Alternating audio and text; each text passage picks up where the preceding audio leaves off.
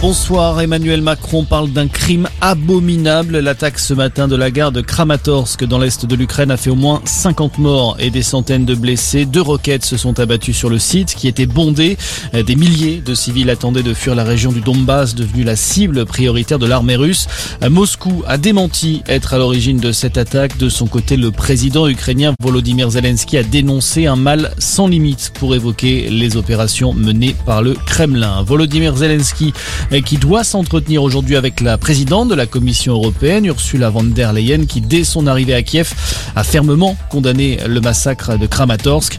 Au cours de leurs échanges, les deux dirigeants devraient évoquer la demande d'intégration de l'Ukraine à l'UE, demande qui pourrait être présentée dès cet été.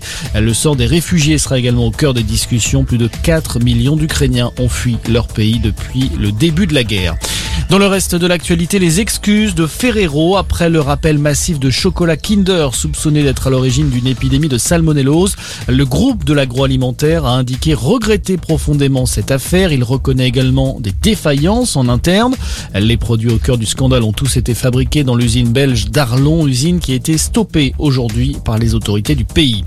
Attention, si vous voulez faire votre déclaration d'impôt sur le revenu en ligne, le site est suspendu. Impossible de se connecter aujourd'hui et sans doute tout ce week-end. La faute à des erreurs de pré-remplissage, indique l'administration fiscale.